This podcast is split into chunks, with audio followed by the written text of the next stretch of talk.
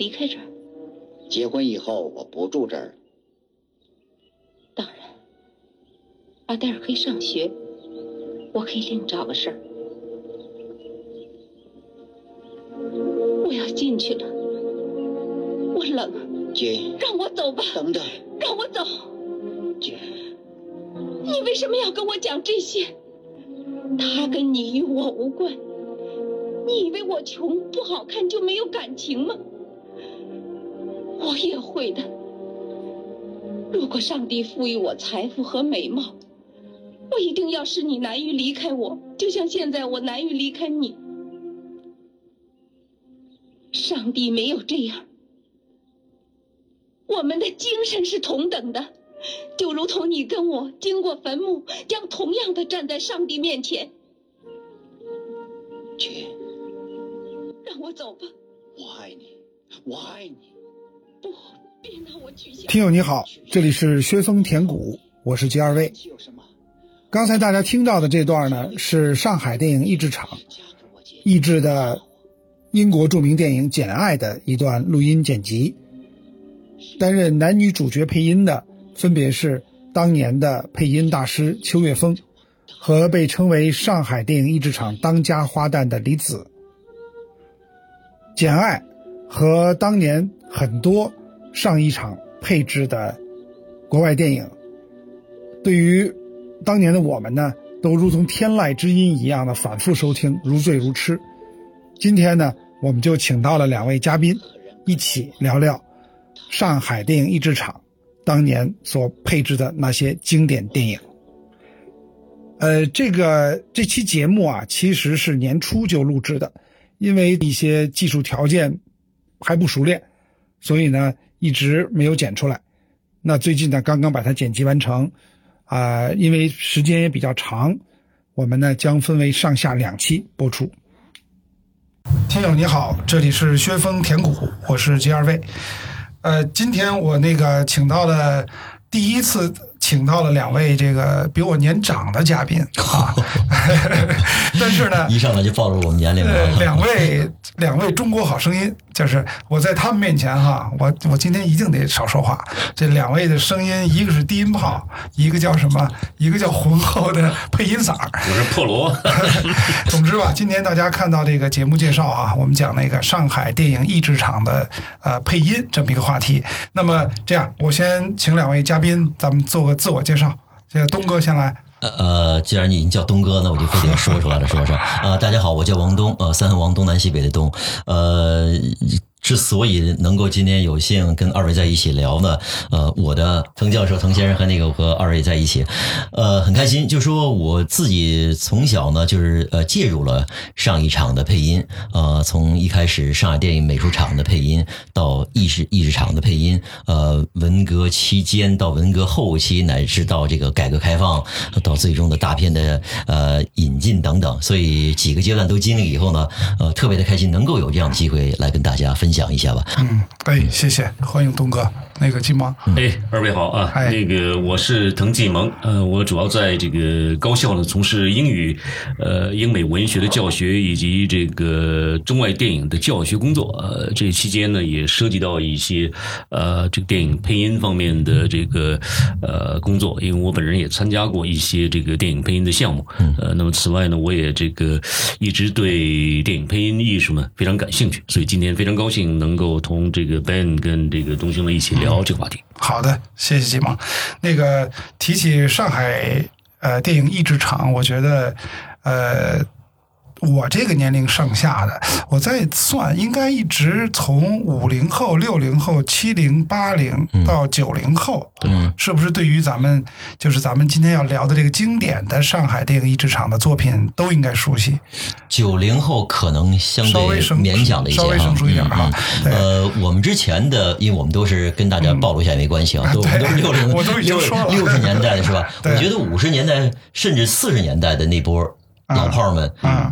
对译制片的这个辉煌经典还都是有记忆犹新的。对对对对，因为好莱坞电影进入中国基本上就通过上海，对，而且二三十年代就进来是吧？开始有，所以那个时代就培养了一个这样的一个群体是吧？就对电影配音，嗯，呃，像陈旭一早年就是比如哎在上海是吧？呃，做配音工作。他虽然是浙江人，在上海就一直在那儿混着，在那边啊参加这个电影界的演出啊，啊这个排练呐、导演呐、啊评戏啊等等。所以说对他来说，就是我们讲的又有英语的底子，呃，又懂戏，对，呃，从那个时代开始，就是他对这个好莱坞的那些经典片的这种呃了解，就已经是到了一个很高的层次了。对，嗯，所以他做整个这个上一场的这个开，从开创者到后来开创的黄黄金年代，这是不可多得的一个人才。咱们说到这儿啊，就刚才说的是上一场的老厂长陈旭一哈，咱们这样，咱们呃，就是反正我个人了解到，就是上海电影译制厂是中国唯一一个。的就独立建厂牌的做电影译制的啊，没错。其他像长春啊、北北影啊，都是电影制片厂下面的译制组，是吧？所以那个，要不东哥先把咱们上海电影译制厂的这个整个的历史沿革，从成立到后来几个阶段，给咱们再梳理一下。嗯嗯。呃，不敢完全就是来来接过这个活儿来梳理啊，但我知道一开始的时候就是也是呃，从从这个呃上海电影制制片厂的这个小组一直小组开始。是的，但是慢慢的呢，呃，当时。任组长的就是陈旭一了，那么慢慢的开始，呃，开始就是接的活儿多了，那么也开始，尤其是苏联的影片，当时苏联的影片特别多的情况下呢，就是呃，越来越多的呃数量，呃，就是在这个上面有增加以后呢，我觉得就说，呃，这个有有一些要求说说是，哎，还不如就是干脆脱离出来吧，不要跟上海电影制片厂本身在就是在这依附于他们了，就成立了这样一个厂。这好像是五七年的事儿，没错，是吧？五七年，五十年代。代的后期，那么那时候呢，其实连厂本身连厂址都没有什么，这个我指的是地址的址哈，都是只能是在我们上海上海，因为我是上海人，大家可能能听出我的上海口音啊，应该听不出来，听不出来，这得什么水平才？有有，但是我们上海有一条路叫万航渡路，对，当时呢是在旧社会或者说是四九年之前呢，我们叫繁黄渡路，对对对，就是跟那个当时的这个梵蒂冈的梵，跟那个教皇那个那个那个那个呃这个。这个本身有影响、有有关联的，那么当然是后期把它改成了也接近这样的发音，呃，一个叫我们上海人叫纬昂渡路。就是万行渡路，嗯，但是这个纬航渡路呢，本身呢跟那个繁黄渡路呢是一样的发音，纬昂渡路就是繁和万是一样的发音，跟那个黄黄王一样，哎，对，跟芜湖一样，对，都都这样。那么从这个角度来讲呢，改的也很顺畅，变成了万行渡路。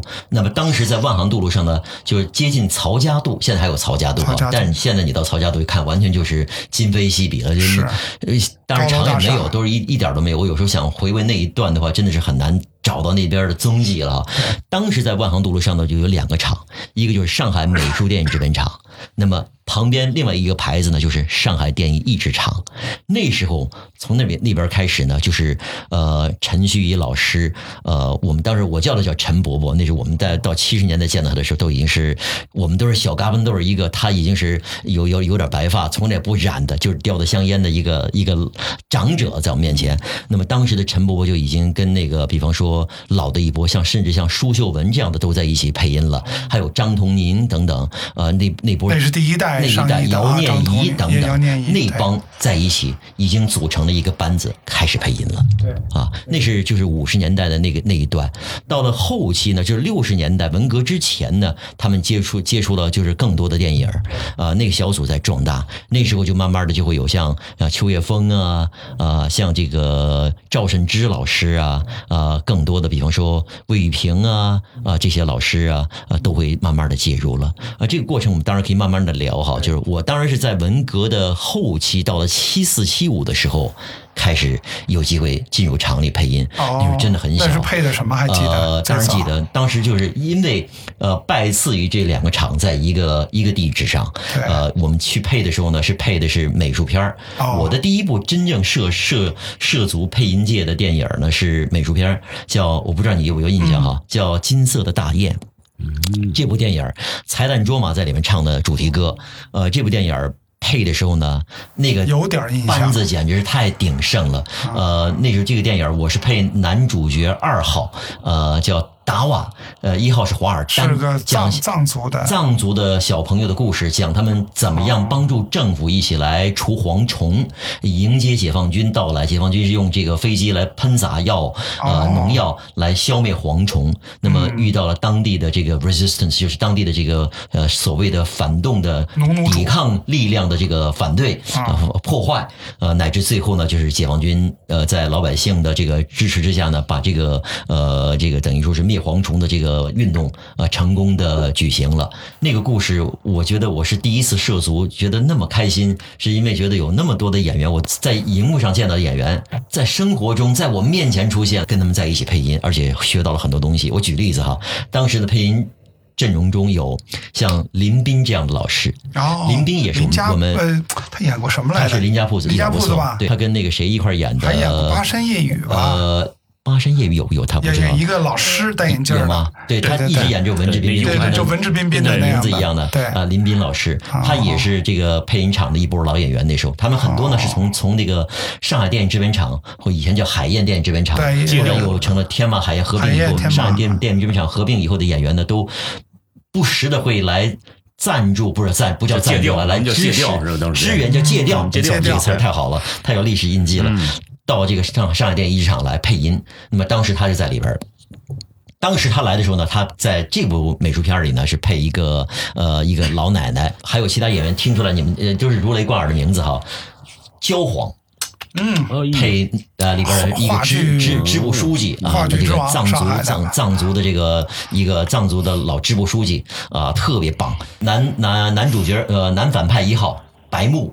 刚刚演完那个春苗那时候，一一下杜院长出现在我的面前了，我吓坏了。哎呦，这个我们叫杜伯伯，呃，就就我们叫杜伯伯，我们叫的这个白木伯伯。但是我老是跟他一开玩笑，杜院长，他就王东，你怎么又说这话了？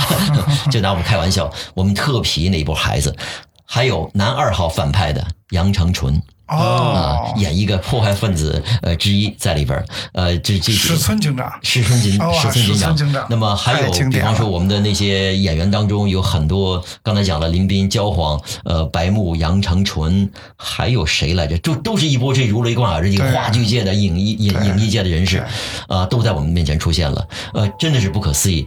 那种场景一下把你抓去了，就是抓住了，让你会完全置身其中去。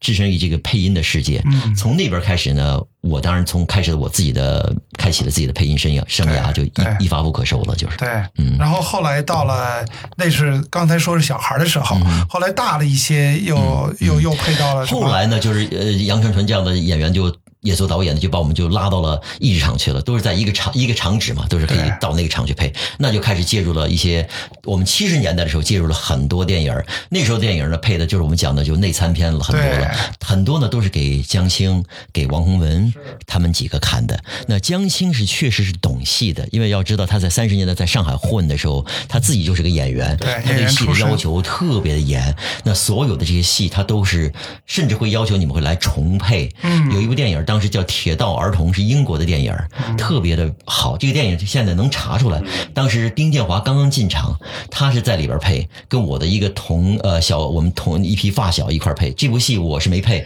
但是我知道我们在配另外一部戏的时候，他们配这部戏的时候，结果结果这部戏被打回来，要求重配，就说呃要求有有些情节情节要重配啊，重重重新再组织句子，重新翻译等等。结果这部电影配的很成功，被江青还表扬过。啊表扬过以后，大家还开会，还有所谓的要一起庆祝领导的这个重视啊等等。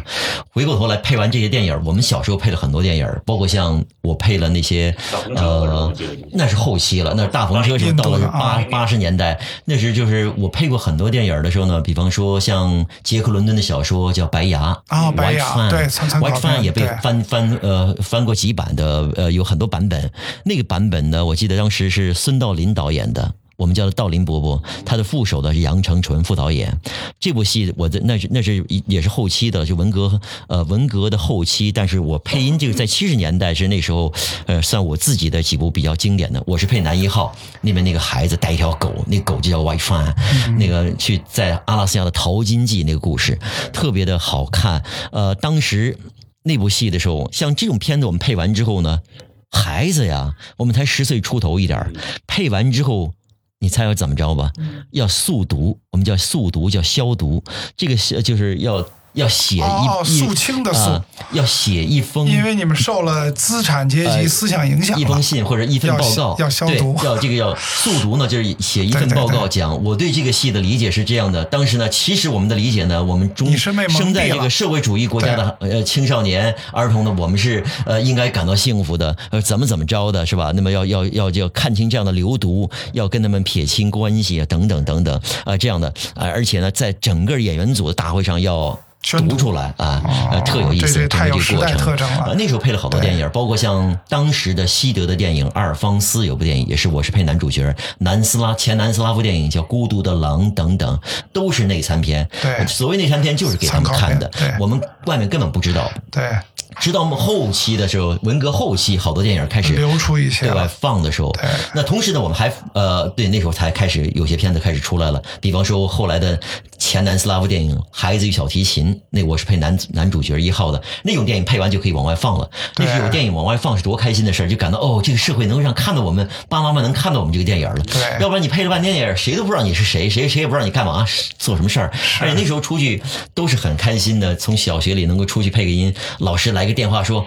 呃，到你面前说，哎，呃上海电影厂要找你去配音去了啊，在全班宣布一下，你会特开心、特高兴，下午就可以不上课了哈，特有这种感觉。对就是慢慢这个过程是一个循序渐进的过程，是怎么往前走？我说很多了。没有没 有，所以参考片、内参片是在文革后期啊，算是咱们译制片的一个特殊的片种啊一点不错，那个年代。然后咱们刚才回到刚开始说的，我们那个老厂长陈旭一，嗯他实际上的英文的呃英美文学的造诣也很深啊，在很多的台词的翻译和本地化上，嗯他有很多经典的呃，就大家传颂的，在配音界和和这个什么翻译界。那这方面，那个因为季蒙是搞英美文学的哈，就是我觉得，然后你也特别 对这个呃译制片，呃，包括经典的译制片有很多的涉猎，很多的研究。就这样的一些例子，你还能想到在文学翻译呃台本上这种本地化的有意思的，你有什么有意思的观察？嗯嗯嗯，呃，这个我也不一定说的很全啊，这个对，咱们就随便哎举一些例子。季龙喜欢客气啊，你你你在这方面造诣很深的，没有没有你讲讲尤其翻译这个点儿。陈先生可能东军更了解。我觉得陈厂长他一个最重要的特色就是他能够把这个英语原文做到很彻底化的这个口语化。呃，也就是咱们现在说的这个本土化，本土化实际上是一个很大的一个命题，在这个呃英道中的翻译过程当中，一个很大的命题。比如他在这个导演呃《王子复仇记》的时候，还有像《简爱》呀，还有等等像这样的一些这个根据文学名著改编的片子过程当中，嗯他首先是要吃透原文。我觉得陈陈厂长的一个最重要的，陈旭，就我所了解一些内容，就是他最重要的一个呃这个译制过程，基本上有三步。第一步就看原片的那个剧本，首先把剧本要吃透，呃，吃透剧本之后，然后再根据人物在这个片中当中的一些，比如性格特色呀，来设计他的这个呃这个台词。呃，我注意了一下，比如这个有一些呃比较经典的、比较这个流行，当时比如《三十九级台阶》这个片子，当时咱们已经不是内销，已经在市场上对，已经是改革开放之后了、啊嗯，当成实际上是对进口大片之前其实应该是在七十年代末八十年代初的那个电影对对对对啊是，是一九八二年。啊，八二82年年，对嗯对没错一九八二年的时候，这个时间呢，基本上就是咱们从七八年到八二年，这都改革开放四年了，是吧？对。呃，那么基本上大多数情况下呢，呃，一般的电影受众能看得到。呃，所以看到这种电影的时候，大家就认为呢，哎，上一场的片子的译文非常的口语化。嗯比如这中间就刚才我们说到过的一句台词，就是说这个那里边那个那个罗曼斯警长说：“我们不是吃干饭的。”对，我们不是吃干饭，这就非常口语化，是没错。吧？大家津津乐道，嗯基本上就是他的英语好像是说我 we're not amateurs 啊，你会就是 we're professionals，对。对，就是换就句这就这意思。他，其实就是说他这话就有点这个就正话反说，是是是，这个就是季萌讲的，这正话反说，就把我们这个日常生活中的这种口语化的东西，完全是体现出来、表现出来，就是是不是非常让你感到朗朗上口的感觉哈啊？其实主要是上口，就非常上口就。嵌的非常的精巧啊，丝丝入扣，就是你会说，就是啊我觉得你是说的很对，这句话挑出来，就是如果说你翻成英语的话，哦，就从英语翻过来，我们都三位都是对英语二位都是有有有有非常有造诣的哈。就说 are amateurs，彭教授，我们一般就我们不是业余的。我们是职业的，没错。你觉得到位还是没到位的哈？对，是不是？就那个那个，或者说生活中不会这么说。对啊，对，就是这直译跟意译之间，我觉得上一场把握的非常之好。就是那么最中间就是最最终就落到这个所谓本土化这个概念上面。所以本土化就是它要要从另外一个文化移植，从原语文化移植到这个产出语的文化当中，这中间要做大量的所谓的文化折扣。这文化折扣意味着就是你要摆脱原文，嗯，呃，比如 we are not amateurs，amateurs 呢，这样你就得摆脱原文的那个词义的束缚，嗯，让它进入到这个所谓的目标语言的文化这个境遇当中。对，呃，那么从经典这个角度，我觉得那个陈旭，呃，对于这个《王子复仇记》的翻译应该是最为啊，那是他自己翻的啊，他翻台词本。啊，台词本，但是他参考了很多，比如像咱们一般来说呢。呃，这个谈到莎士比亚作品的时候，我们基本上都是要，呃，这个看最早版本，也是最经典版本的莎士呃文学作品的翻译，比如周生豪先生的这个周生豪，对他的这个译本，就是一定要做做足够的 homework research work，对。那么就是一定要参考大量的原文，呃，经典的这种翻译，但是不能照搬。比如说这个，呃，你不能照搬这个周生豪先生的一些译文。嗯，他要把周生豪先生译文从书本当中抽取出来，嗯，提炼出来，提炼出来，然后再比如说呢，把它戏剧化，变成人物的这个对话。嗯，陈旭就是确实有一点啊，就是我们的这个，我们我我们都喜欢叫他，就是不是我，我们上面那辈儿哈，包括施荣啊，呃，杨晓啊，包括就是所有的厂里那些老演员们都对他的一种尊称就是。老头儿，老头儿啊，有点像加里森·甘斯那个头儿是一个意思哈。这个头儿是特别尊重的那个意思，而不真的是这个老头子这个意思啊。但是他们有时也会想，哎，老头子今天不满意哈。那谁要说是老头子今天不满意，那就完蛋了。那你真的就等着被挨骂、被 K 吧，就是那种呃，他他真的脸色很难看。老头儿如果是这样对你，就刚才提那个加里森·敢死队也是这意思，嗯，那个就是陈旭一的翻译，是，嗯，整个台本就是陈旭一的翻译。那个头儿，翻译到那头的时候就是 Yes sir，Yes sir，就是所有的军人向他这个是的，是的，是的，表示这种。同意这 yes sir，其实当时当时陈旭也犹豫，就翻译成什么呢？翻译成是先生，这些人都是流氓地痞，凑一块儿组成一个敢死队，他不会说先生。后来，哎。这个这个老先生就说了，那干嘛不分成头儿？嗯，就后来我们当时有一段时间，八十年代有一段时间，大家哎头儿，是都叫头儿，流行语了，流行语了，没错，就是台词语言变成流行。他的最大的特点就是，我现在想想想说的，就是说他曾经在上海的码头也混过。哦，在码头混过的话，就说三四十年代啊，就是说，尤其在四九年之前，这个码头混不是一个坏词儿。其实他这个混呢，其实就说他能够左右逢源，这个。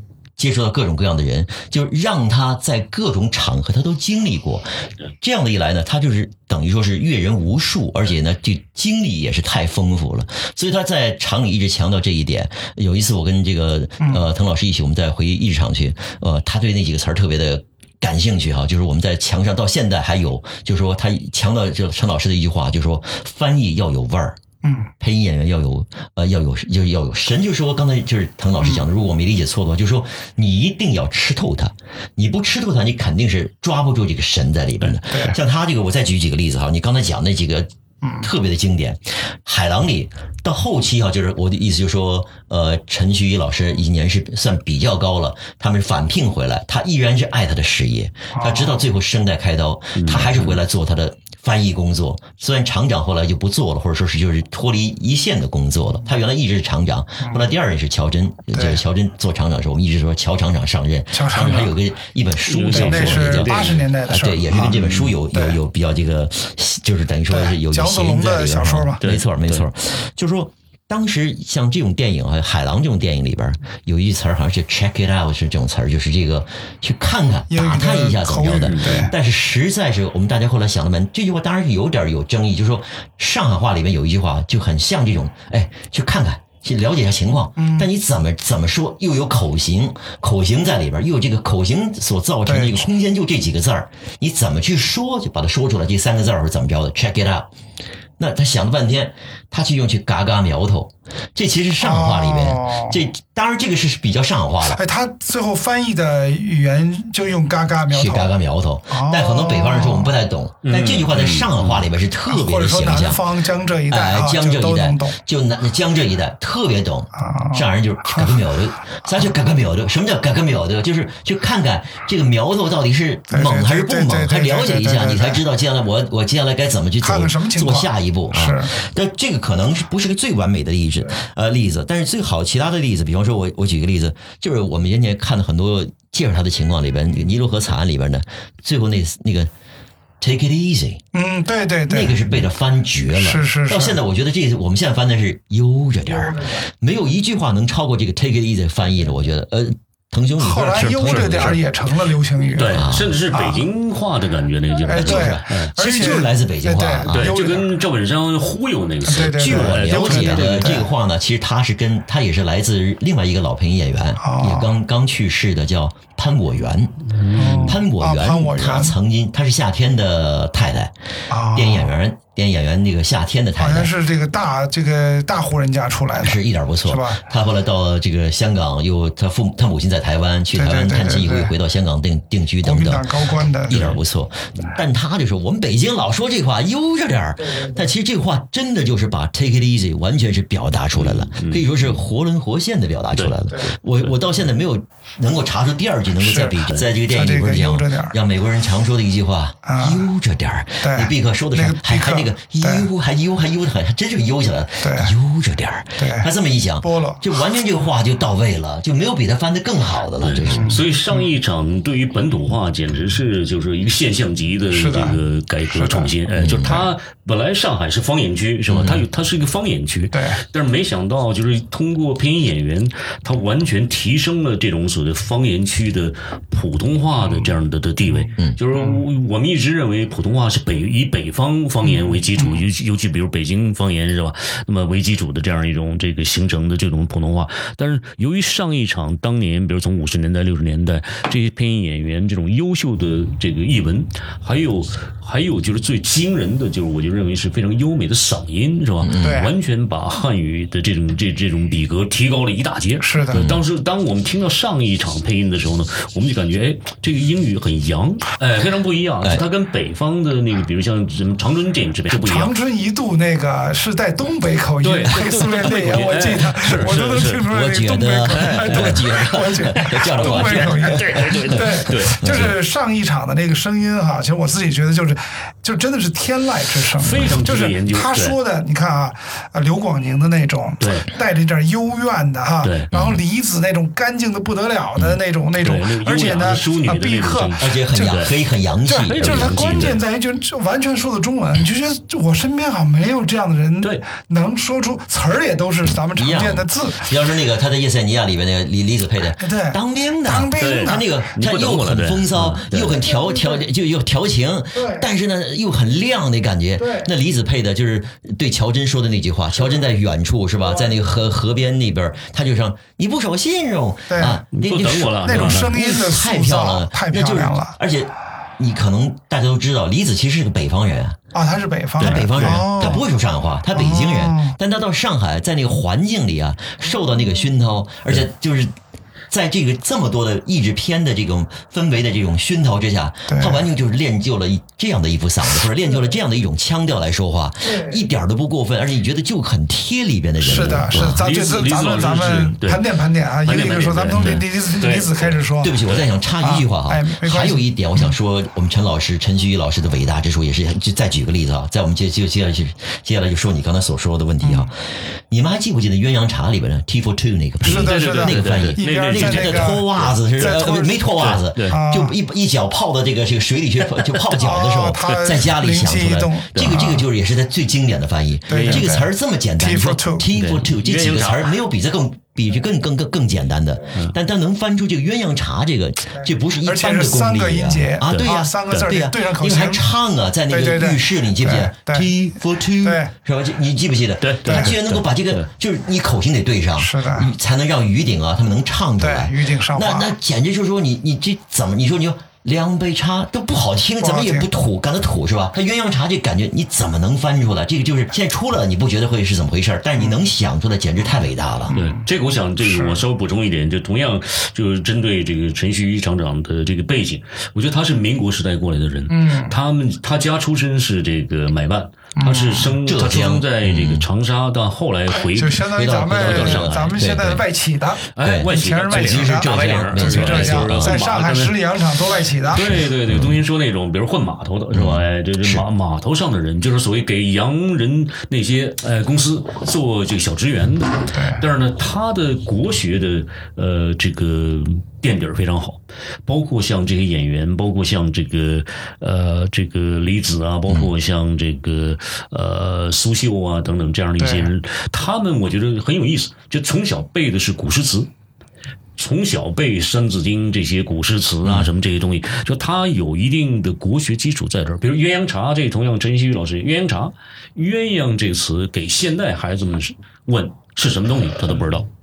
嗯。肯定都不知道是什么东西，鸳鸯是吧？这实际上咱们现在也见不到这些东西。对，这古诗词里经常有，古诗词经常有表示情人之间的两个情男女情人之间呃这样的描述。所以我觉得可能跟这些这个配音演员他们的这个国学基础也有关系。是，嗯，对，对我们可以盘点一下刚才你所说的这些演员，我们来了解一下。嗯，他呢其实是北京人，他是北京人，这回是到了上海。那么说到他，就是我就说演员就是我们。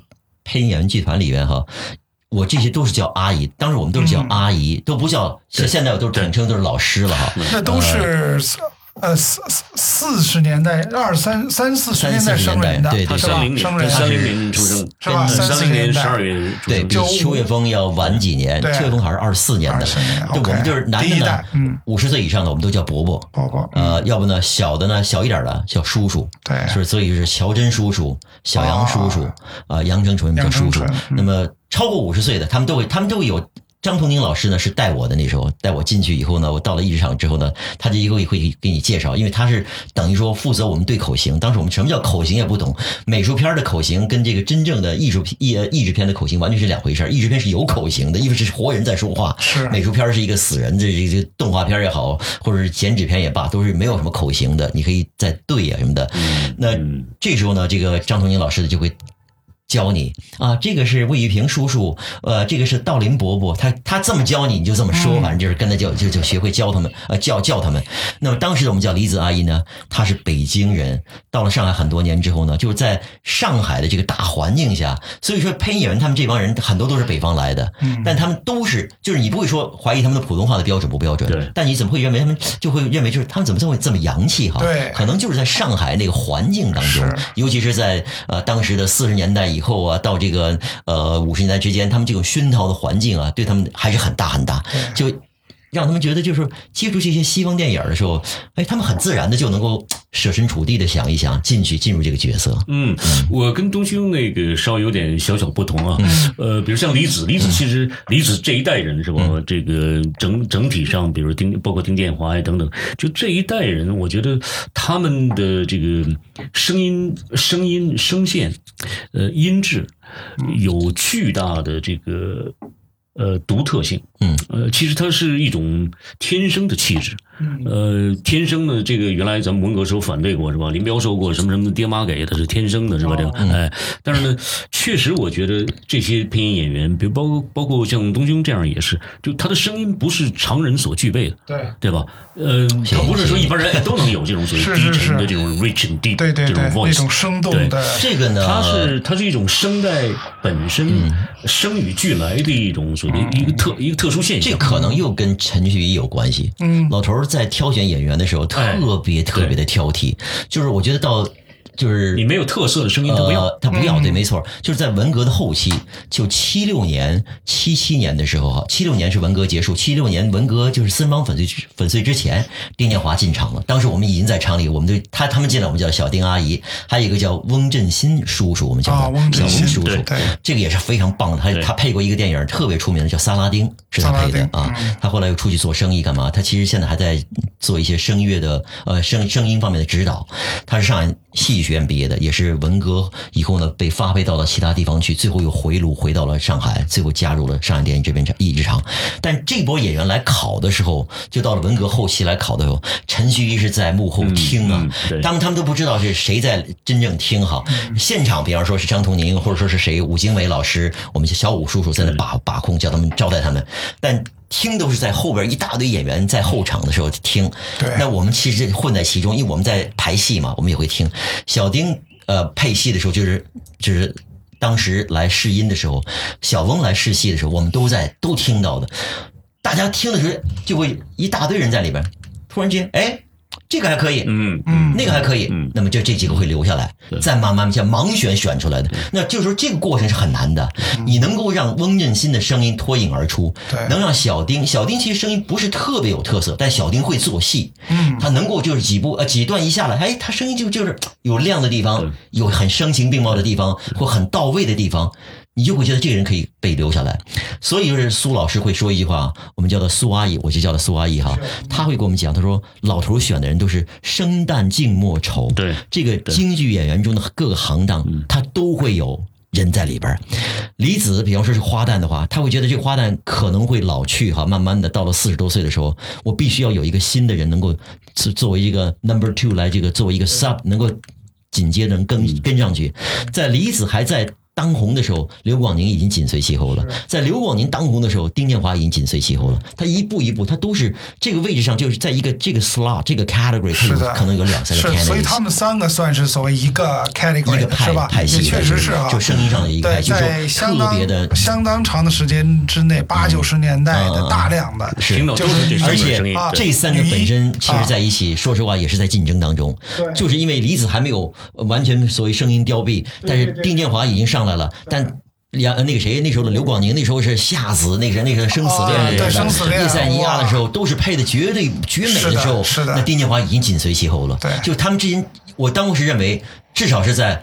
老头还在世的时候，是一种非常棒的良性竞争。对对，这话如果那个呃，丁建华是真真优美是丁建华吧？丁建华是真优美是吧？然后那个李子生死李子是叶塞尼亚简爱简爱简爱对经典生死恋里的夏子生死恋夏子刘广宁那太好了，那给李元小李子配的啊，那是李子吗？李子还是刘广宁？哦，对，刘广宁，刘广宁，刘广宁。呃，这个生死恋里边的是刘广宁，但是呃，望乡里边的记者是李子配的。对望乡的记者，同一个演员演的，同一个丽园小卷，没错，两个人配过，没错，对，所以甚至，反正在我心目中，就对对丽园小卷的那种那种好感，那种仰慕，嗯，我觉得得有很大程度来自于。中文配音，而且美的是让你惊奇的，就是说，对，同样的是李子配的《丽园小贱》和刘广宁配的《丽丽园小贱》都一样的美，对，一样的贴，各有没有一种各有不同的美，这是很了不起的。而且人吧，他有一种你的直觉，就是这人的长相跟他的声音是搭的，匹配的，对吧？非常匹配。你就就所以他们配你就看不出，你感觉不到，你就觉得就就丽园小贱。对，比如毕克给高仓健配，对，哎，我就觉得高仓健就是长得毕克的样子，是是是，哎，就是而且高仓健在生前也特别的认毕。克，对他们俩见面，毕克先走的，高仓健特别的悲伤，对，写了这个呃吊唁函来这个来来纪念他等等，所以就是高仓健是这样一个人，他声音走形象，声音确实走走形象，比如这个按陈旭厂长他的那个京剧理论说京旦丑是吧？呃，这个他按照这个京剧理论，比如红脸白脸嗯，挑演员，嗯，那么比如说在这个《简爱》这个片子里边就这样，比如我我这个包括这个电影拍摄过程当中选这个男主角的时候，比如像这个呃这个这个 Rochester 是吧？哎，这个 George Scott，哎 George Scott 选他的时候，事实上也是存在这个争议的。到配音的时候，我想肯定也是有一定的权衡的，因为因为这个这个罗切斯特这个这个这个角色呢非常的刁钻，而而这个男配音演员那。就最著名的这个邱岳峰，邱岳峰，邱岳峰的声音呢，这个东兄一定知道。按理说，大大大家一致认为他的声音不好听，嗯，他的声音是非常嘶嘶哑的，嘶哑、低沉的，哎，沙哑的、嘶哑、低沉的，然后甚至还有一点点的这个北方口音，因为他生在内蒙古，嗯，他是内蒙生的人。呃，跟本他父亲是这个是当地官员，然后娶了一个白俄，没错呃，所以他的这个呃这个这个声音也好，他的语音也好，呃，其实不是一个很完美的配音演员，但是他这个怎么说，这个人很用功，然后这个这个怎么说呢，可塑性非常强，嗯，他可塑性非常强，是小时候呢，呃，七六年的时候呢，有幸认识了邱伯伯，呃。可以不夸张，不夸张的说，我跟彭小莲还有韩非的儿子，另外还有这一个叫张敏的演员，这四个呢是他的关门弟子。哦，呃，所以呢，我是最小的一个，是所以非常有幸，呃。当时呢，就是觉得就他长得像外国人，所以我见半见外国他见他，外国血统就就我不能理解怎么是长得是像外国人，又又要叫叫邱伯伯的这样一个人，说一口流利的国语哈，就这个华这个普通话，而且还给我来纠正。有时候我记得我配音的时候，我在配大鹏呃配那个什么电影儿那个白牙那个电影儿的时候，有一句话就是 "Don't touch him"，就是那个那个那个那个人想折磨那个呃另外一个我的一个叔叔吧，在电影里叫别碰他。但是我们上海人说呢，那个碰啊有时候发不好。我我刚开一开始说别碰他！啊碰啊就是别别那个碰了，后鼻音啊他会轻轻的跟你说一声，在配音场上碰 P E N G 啊碰啊，啊。哎，他还用英语来讲 P E N G 干嘛？呢？就是对对。他我哦别碰他，说好了。那慢慢慢慢我知道邱伯伯英语很好，厂里当时他们两个是最好的演演员当中，哦。一个是孙道林。对。哦一个就是邱岳峰，对啊燕京大学的对。道临伯伯没错。哎邱岳峰是邱岳峰是天津外语学院的哦。呃外外专毕业的 OK 或者说可能没有毕业，但是后来就到了毕业的演演员团去演出了等等，就后来就南下了。但他演过很多戏，话剧啊等等等等。他们这波演员其实都是跟这个演话剧、舞台剧有关系的对，于鼎啊、尚华都如此，非常全那么才真的是全才，就是他们摸爬滚打都玩过，所以知道怎么会有这样的一种，你会知道他们有这么一番功力。就后来我就是在知道邱伯伯也英语那么好的情况下，我正好有一篇区里那时候朗诵东郭先生与狼哦英语作品，那英语比赛，那我妈妈就出了个主意，你怎么何不找邱伯伯给你来辅导辅导啊？那我就厚着脸皮跟邱伯伯说了，邱伯伯一口答应给我辅导，在里边讲这个东郭先生与狼的故事什么，最后还要唠唠的那个文革后期嘛，For the Revolution，还有说跟革命有关系，干嘛这个那的，就他给我讲的惟妙惟肖，让我就是要吃透。规定我一三五要来排练，到他们家里排练，就是一口一口的这么教我，一句一句的给我抠，来教来教我来把握，最后还得了一个奖，真的是他很开心哈、对我觉得他对我要求很严格，就是他对我的这个在这方面的辅导以及对配音上的这个指教，实在是呃，这受受益终生。他绝对是大师级的啊绝对是，而且是第他是第一代，应该算是他是咱们第一代上第一代对的对大大师级的这个一点不错。而当时可能也没人说用这个大师这样的称号，他自己也不认为自自己是大师，因为他自己是有一顶帽子在身上。但是他配音会让，就是刚才腾兄所讲的，嗯他给人感觉就是他能够把不利的因素变成最有利的因素，而且把它变成了最亮眼的这东西呃表现出来。他在这个《悲惨世界》里配那个那个小偷那个配的多棒啊！那感觉，嗯那一家由他那个掌控是吧？啊，那种感觉就是你会觉得他就是应该有这样的声音来配出来。呃卓别林也他配的，大卓别林独裁者卓别林所有卓别林卓别林都是他配的，全是他配的嗯，对对。然后大闹天宫，大闹天宫是对孙悟悟空啊，哎孙悟空的声音，对孙悟空的声音对那是按照苏秀老师讲法，就是说，呃，就是邱岳峰嗓子可以有哑有暗的地方，是。但他有也有高音，他上得去，他也有亮的地方。孙悟空里有些高音他上得去啊。老。孙，对。上就那种声音，他这个是假声，我觉得他是用的是假声，就是艺术家可以把自己的声音重新塑造，是。他用假声来来这个呃这个发音，他会演戏，会唱戏。嗯。他跟程之，程之拉的一手好京胡，对。他们一起会演戏，就是会用知道，就像你所说的，怎么样去用假声把自己的声音给顶上去，啊，特别就是特别全。对对，所以他那个我印我这个印象里特别深的邱岳峰，对然后那个谁，呃，就刚才说毕克，毕克啊，毕克其实他也是北方人，山东人是吧？但是后来长期在江浙生活，没错长大。但是所以他的就基本上也是，就刚才东哥说的，就整个的这个熏陶啊，这个耳耳濡目染，他的这个说话中也是那么一种呃呃中国人难得的一种哈带点洋洋味儿的一种中文也是受到普通话。就是这种强烈的熏陶，而且他就说他其实也是哈，呃，在演员集团也也演戏，呃，老的呃新版的这个当时文革后期的《渡江侦察记》里边，你去看一看，有个国民党军官就是他演的，啊，长脸的，是的，戴大盖帽的，戴大盖帽呃，他长得也非常高大，高对对对对，跟那个高仓健是一样，跟那个乔真一八样五左右，乔真一乔真还没得高，乔真只有一米七五左右，但是他真的是很高大。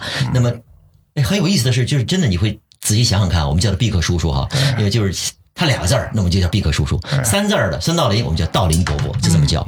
他当时呢，就是属于那种就是不太多说话的，一杯浓茶。就到了后期，我记得是哪怕到了改改革，呃，就是就是七六年以后哈，四方粉碎以后，他就拿那个像这一个雀巢杯，你知道吗？嗯雀巢雀巢那时候那个杯啊都流行。做流行就有的时候做茶杯啊。个塑料没错没错，一杯浓茶泡的，就在那边一边泡的一边品着这个，完了之后就琢磨台词儿这种类型的。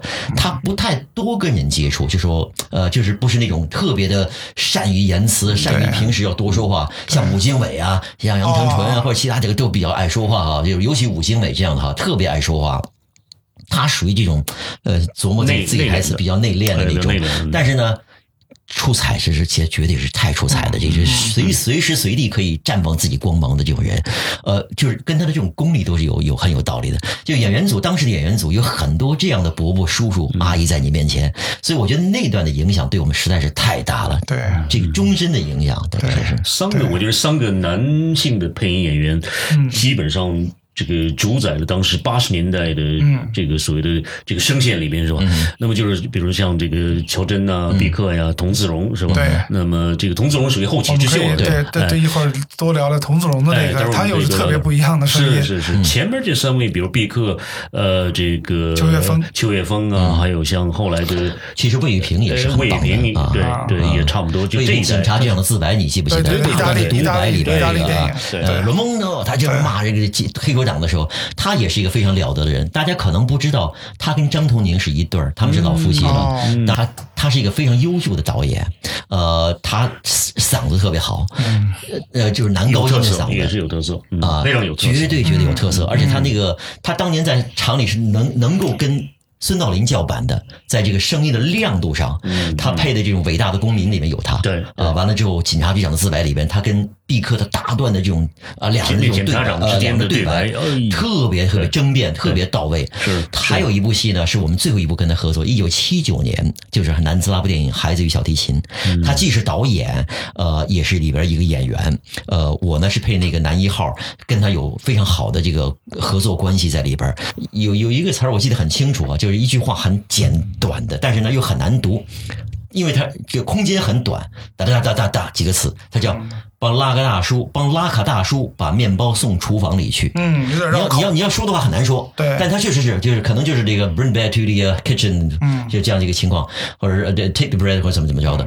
但他这句话，但是它不是英语啊，它就是那种斯拉夫语的话，但是翻出来的话就是帮拉格纳叔把面包送厨房里去。嗯他他念了半天，真不好念哈，哒哒哒哒哒哒哒，他就他用音音节来解释，啊哒哒哒哒哒哒，他说就是把拉格纳叔把送把拉格纳叔把面包送厨房里去，他念的非常顺畅，就就这么短的一个时间里，他把这句话念的很顺畅，很。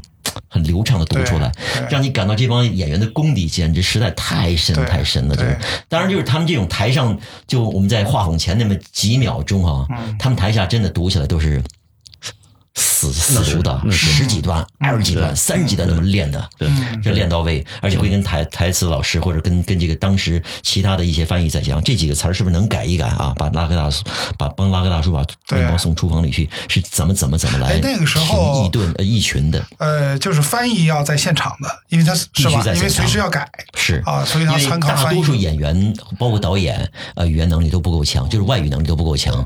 你不能一直用孙道林和邱卫峰在现场吧？所以就翻译一直在现场，而且戏太多嘛，呃比较有南斯拉夫的，那是斯拉夫语系的，哦是吧？有这个法语电影、德国电影。啊，还有什么？比方说，还有什么小语种的，还有啊日本电影、啊韩国电影啊。当时在朝鲜自己就是全职自己的做这个剧本翻译的，有翻译组有各个语种都有吗？呃，有法语、英语、有日大语种语，呃，其他都是从我们母校就是外语学院、上上外上外外语学院借调的啊，借调来跟他们一块儿合作。但是最终你本子出来以后，都是要过老头儿这一关的。啊你过不了，根本就没戏的。就像刚才我们讲了，比方说日本电影的那个日语翻译那个哪有个完呢？对这种话对对杜这秋部里的，对那这个翻转都是老头要过的。最后一句话就这对这这这个这点空间对要说这个话，丁建华说完了吗？是吧？对对对立刻得说一句哪哪有个完那都是我们经典的词儿啊是不是？哒哒哒就起来，那都是他经过这真的是千锤百炼给给给提炼出来的话，都是都是这么来的。对，嗯，所以上一场它不仅仅是是一个演员的这样的一个聚散集散地是吧？上它还有集中了当时全国最好的翻译，真是很奇怪，就它的笔译力量相当的强大。当然小语种是要戒掉是吧？但是从英语啊、法语、德语啊这些语种来看，上一场的翻译真是了不得。然后他有。很好的校对，比如老头儿，实际上他是他是个校对作用。对，他后来去不亲自上手，我记得好像是有人说他主要是站在比如咱们这话筒前边儿对口型。其实很多翻译错误是在对口型当中发现，嗯，因为口型对不上，我们就是所以必须要减字数，或有的加字数对，甚至比如说要彻底改。我们呢，就是整个过程呢是有一个叫流流水线作业的，呃，上来的时候呢叫初对。初步对对口对口型，那个时候呢，就是把翻译的东西呢拿出来，就大家对一遍，看看呃，因为很多人都不懂外语嘛，都是拿着翻译的本子来看。那边学生说，比方我瞎说一句话，Did you have your breakfast yesterday？或者干嘛的这样一句话，Did you have your breakfast yesterday？他就哒哒哒哒哒哒哒，一二三，三二四，呃数数口型哦，数完这个，Did you have your breakfast yesterday？就是音节的数出来以后，数量他就会昨天早上你吃了吗？啊，昨天早上吃什么了？哦或者什么，就是一个个再往上在对着字对着字儿，呃，对对着那个口型，对着那个空间去加词儿，但意思意思意思不能改，是这么来弄。这是出对的过程。到了副对呢，老头儿也不一定参与，但有的时候会参与来。他叼了根香烟，翘起二郎腿，那么一一一翘，还一抖腿在那儿。嗯可君我这个，就是这句话不对的。哦啊，你你就你就特慌。他跟导演这么一说的话，小杨啊、杨真纯那么几个就，哎呦，这怎么弄啊？哎，那个怎么翻那句话？有个老师叫肖张老师，也是我们的翻译英英英语翻译，他就会问，哎，这怎么怎么这个原原句在什么？他把原文句再拿出来看看，Did you have your breakfast yesterday？啊，这句话，他就会。啊，这个这个你你吃了你早饭没有？这个你吃了你的早饭，你你的你的这个两字可以不要了啊。呃你吃早饭了没有？怎么怎么？或者这句话可能还不到位啊。他就这个意思，你上下完想想看，他可能意思中还有什么其他意思？他说你再改再改。副对的时候就把这个词儿啊要练得非常到，就是要改得非常到位了。就基本上原则就是演员在进棚之前，他不应该再会为口型去犯苦恼了。最后可能到了。真正现场的时候，如果演员吃不下来这句话，或者还有可能卡壳儿，或者还有可能老头在里边看到的话，那可能还会改一改，这个几率就不是很大了。但是我们最后的过程就是说，它是出队、副队、实录。嗯，实录之后还有一个过程是最大家最不愿意看的，就是最难过的，不是最不愿意看到，是必须要过的，叫鉴定。嗯这个鉴定是我们最怕的。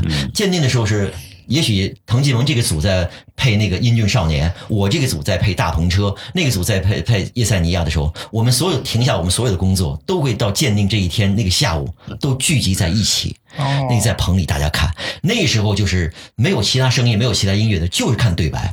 那时候就是你的恨不得自己的头都会钻到地板下去。如果有有人说你坏话的话，因为实在是 呃谁都可以都在现场，就是我们讲就 put you right on the spot，就是你就在现场，原形毕露的现场啊，裸着为大家看，就是你的好坏全听的声音啊，或怎么怎么着的。那这时候的陈旭就在旁边，香烟一叼就在旁边，这句话怎么翻的啊？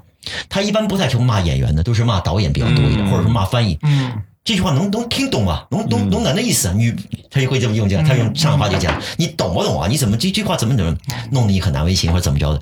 但他都是对事不对人的。嗯嗯，我记得在我们配那个电影《卡桑德拉大桥》的时候，那就是毕克和呃丁建华的戏啊。对。丁建华配的是索菲罗索菲罗兰。兰对。啊，那个 Chamberlain 是由毕克配的。那里边很多戏啊都是补了再补，他就开始骂了，就是根本没吃透。嗯。因为它里面戏中有戏，哎，那原文是英文？是英语是英文那个但电影是几个国家一起啊，它是绝对的一个大片儿啊，对绝对是英国、德国、法各国的最优秀的演员在一起。那里面有一句话我记得很明显，那句话有点像这个英语我不记得，就有点是或者说像我按照我们现在想法，就有点这种挑逗，有点现在这个感觉就是有点这种下流。他们俩要在一起久别重逢啊，对就是在火车上。呃，Chamberlain 有一句话，因为索菲亚罗兰想挑他一下干嘛的？那他们俩是一对夫妇嘛，呃，夫妇嘛，后来是离婚了。对，前那他妻有一句话就这么讲，他说：“这会儿要我脱裤子，恐怕会着凉。”这样一句话，那是毕克讲的。但后来老头就很不满意，你根本没说出味儿嘛！啊，你你们你们在一起，你们不是没在一起过是吧？怎么怎么着的，是是？你怎么怎么这句话怎么弄的哈？这就这他的意思就是他入戏不是对你毕克讲但对导演讲嗯，这句话怎么过的啊？嗯那个小丁那边的场上说啊，这个怎么怎么着的？这局段我们我从来没见过，就是整个这部戏要将近两个小时，三分之一的戏会重新再录。那在补戏当中，就是我们刚才讲的过程啊，是初对、副对、实录、鉴定，最后是补戏。嗯再补戏补鉴定的戏，那补三分之一的戏，那就等于是推翻了重来的一三分之一啊，对那是很大的过程。但是为了这部戏的要要过嘛，你为什么会觉得这部戏最后出来是洋腔洋调的，但又是那么美啊？那就是他这种严格的要求。对，包括这个火车在要脱轨的时候，要被要坠入河中的时候，这个这个索菲亚罗兰说了一句话，那个张伯伦不是在另另外一辆火车上，他认为张张伯伦在另呃另外一节前火车上，嗯，他叫这个 Chamberlain 怎么叫的是吧？对。那按照像当时配音很多八一厂或者长春厂或者北音厂配的时候，他可能是张伯伦这么叫的，啊。他完全叫小丁说用英语叫。哦他英语怎么讲？你这么讲。小丁说：“我英语不行的，你就学啊，枪伯伦，就说枪伯伦会读吗？张伯伦把它读成枪伯伦，嗯，Chamberlain 这么来读，那么他就就 Chamberlain 就这么读出来了，Chamberlain。那后来读完之后，我们我们学校的那个英国来的、美国来的老师教我们英美文学的中呃那那些老师都回过来见到小丁老师的，小丁老师你的英语那么棒啊！他说，方老师，我们我教我们英语文学的叫方武军老师，英语很好，从小在美国长大。他说方老师，我们不是那么回事儿，我这完全是拿了中标下来以后所以那时候养成了一个习惯，外国人的名字 Johnson 就 Johnson，你不能是强森这么讲的话，肯定是不可以的。嗯就是就是我我觉得这一点现现在大多数配音上，在北影厂出来的配音上都已经做到了，对。都已经都改过来了对，不会再是约翰这么讲就不会了，对对。对，都已经全改原过来了来有过，。哎，原来有过错误的，非常不自然，哎非常不自然，非常不自然。对。我记得原来有一个那个就挺可笑的事情，听你比如说炮啊，咱们中文不翻译成保罗嘛。对对，他们呢有一我忘了什么片子一个配音了，他又想找那个这个老外的名字的洋腔，嗯。但是他又拿中文说，就他叫什么？Paulo，嗯对，Paulo，不伦不类，你说这不就不伦不类了吗？又不是不炮，又不是保罗，是是其实炮在，在尼罗河上惨案中有一有些读音还是有些问题的，那老头一直在纠正他们。不过这部电影我一直想说，这是整个除了孙道临和尚华和杨承纯不在其中之外，基本上所有上影厂的最鼎盛的阵容。全在其中了，这个近单丑末都在里边了，男男女女都在里边。你仔细掐掐指一算，所有那些最美的声音都在里边了，连潘国元的声音在里边，连施呃施荣有没有？施荣好像没有，没在里边。施荣还没去那时候，呃，都在里边。童自荣刚呃也在里边，呃，刚进场不久的这个呃丁建华的声音也在里边啊，就是真的是美到极点了。呃，整整个这部戏戏可以说是也是。鼎盛的表现，那是邱岳峰先生邱我们的邱邱伯伯在逝世之前的一部力作，也是那里面有他，那 David Niven 演的那个上校就是他配的。那个刚刚才咱们说到那个呃这个人物名名字的翻译的时候，比如保罗呀什么的，呃，张伯伦的这个名字的翻译的时候，我觉得在三十九亿台阶里面，呃，上一场的处理非常有意思。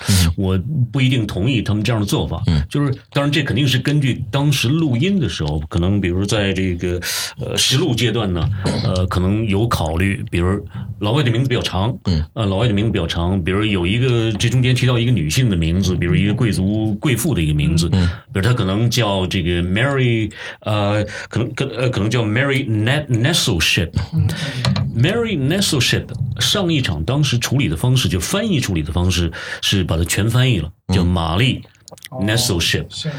对，姓和名都说出来。嗯，但是我想，可能最后像刚才东勋这个你讲，比如到实录阶段的时候呢，呃，要么是老头儿在，要么是导演说了这个名字太长，玛丽 n e s s 太长了，怎么办呢？直接叫奈夫人。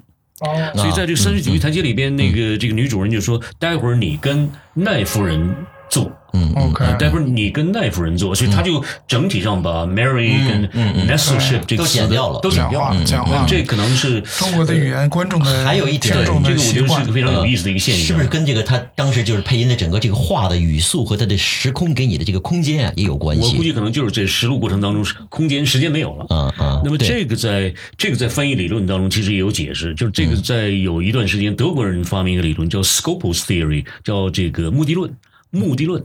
哎，我要达到这个目的，我可以为所欲为。嗯就是这个真正的实权掌握在导演手里。嗯，这外国人名太长了是吧？哎，我们没有玛丽，中文听多难听是吧？玛丽，呃，这个奈士、奈士尔，嗯这个其实跟那个哎我们呃讲体育，因为我现在还是很很做很多体育的英语的东西哈，干嘛贝利有关系？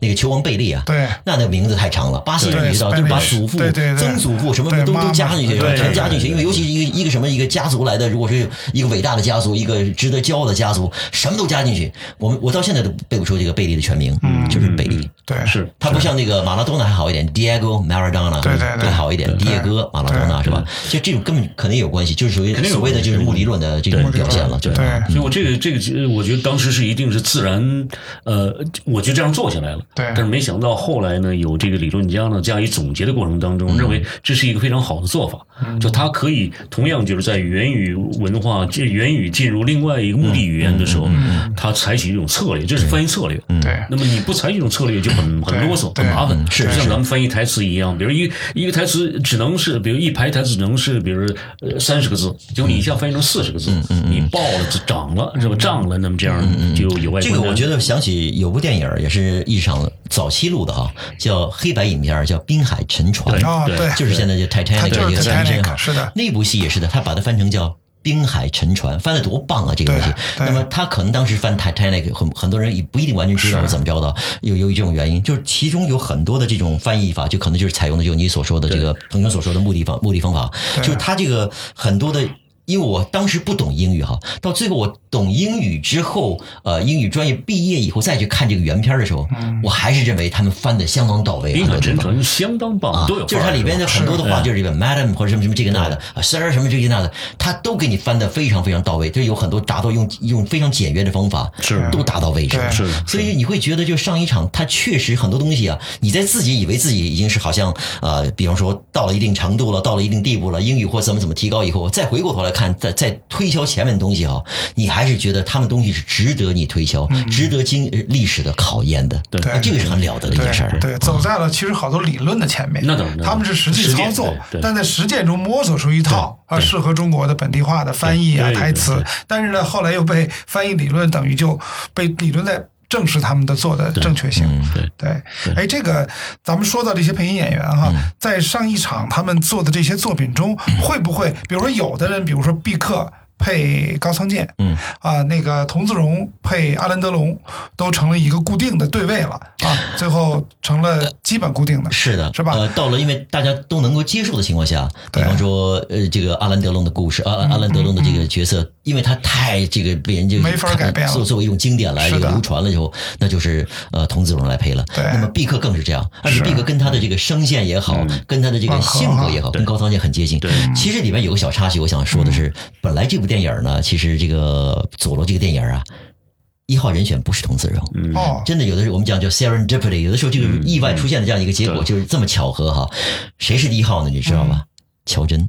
哦，乔真当时在上海电影制片制片厂拍电影儿，拍什么电影呢？好像是在拍《珊瑚岛的死光》。对对，他是当时男一没见过这个号，好像邱岳峰哦，好像可能不是这部电影，因为邱岳峰在佐罗里也有配音的，好像就是在那在上一场拍电影，还在演出干嘛的。当时邱岳峰和乔真都是在《珊瑚岛上死光》出演的，对对邱岳峰是演一个反派在里边。对那么这时候呢，厂里找不着呃这个乔真，是由老头来拍板说，那就是呃最后拍板说用这个不是用这个童子荣来试一下嗯。这个佐罗。